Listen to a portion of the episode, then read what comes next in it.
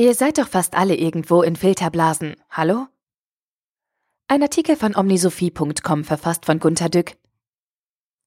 Es ist Mode geworden, über Filterblasen oder Neudeutsch über Filterbubbles zu reden und sich entrüstet zu fürchten. Google zeigt uns nur noch, was uns passt. Wir sehen nichts anderes mehr. Die Restwelt muss uns dadurch verschlossen bleiben. Facebook filtert die Welt durch die Brille unserer Freunde. Was uns diese nicht posten und wofür uns Facebook keine Werbung empfiehlt, kommt uns eben nicht aufs Smartphone auf dessen Screen wir sowieso fast nur noch schauen. Pokémon Go lässt uns nur noch nach Pokémons oder Stops Ausschau halten. Es wird doch sicher böse enden, oder? Filterblasen gibt es aber schon immer.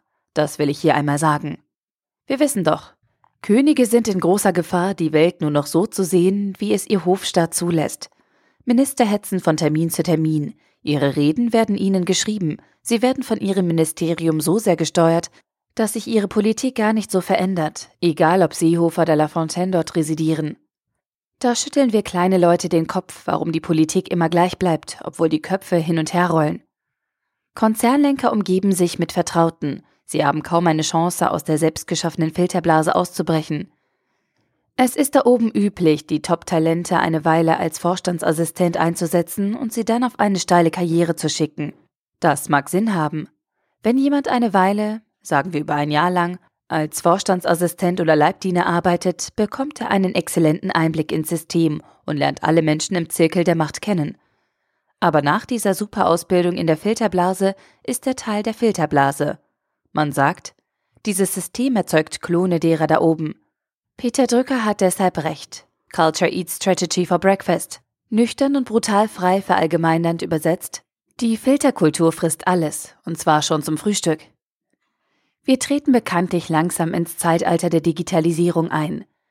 Wissen Sie das, wenn Sie in einem großen Konzern oder irgendwo in der Verwaltung arbeiten oder wenn Sie Jurist sind und noch Faxe schicken?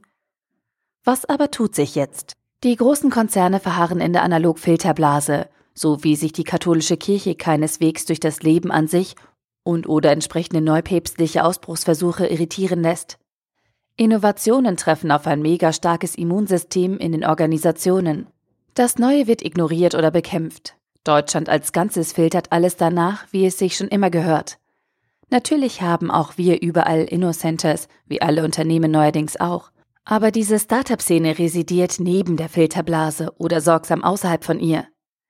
Die Flüchtlingsfurcht ist eine Filterblase. Wer einfach einmal Flüchtlingen hilfsbereit begegnet und so die Chance hat, einmal 10 bis 20 Einzelschicksale zu scannen, kommt sofort aus dem Bubble heraus. Warum geschieht so wenig? Jede anständige Neurose ist eine Filterblase. Putzteufel zum Beispiel sehen immer nur auf die Sauberkeit und können nicht dazu umerzogen werden, einmal etwas nicht als Saubermann zu sehen. Controller sehen alles nur aus Zahlen und Tabellen, was klinisch zum Bild der Zwangsneurose gehört. Perfektionisten sehen überall nur Fehler, so wie der Putzteufel überall Schmutz. Alpha-Tiere nehmen alles aus der Brille des Respektes vor ihnen wahr und wittern überall Verrat und Heimtücke. Im weitesten Sinne ist ein sehr fester Charakter eine Filterblase, und einen solchen haben ziemlich viele von uns.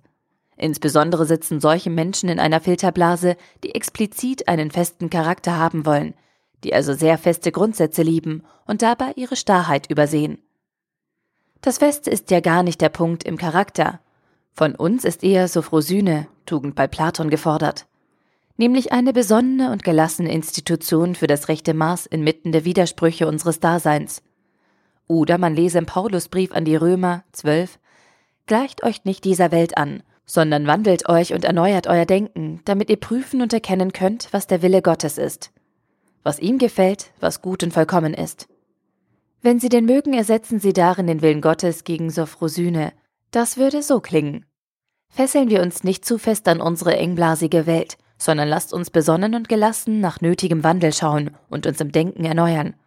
Lasst uns ständig prüfen und wieder und wieder erkennen, was jetzt das Gute ist. Der Artikel wurde gesprochen von Priya, Vorleserin bei Narando.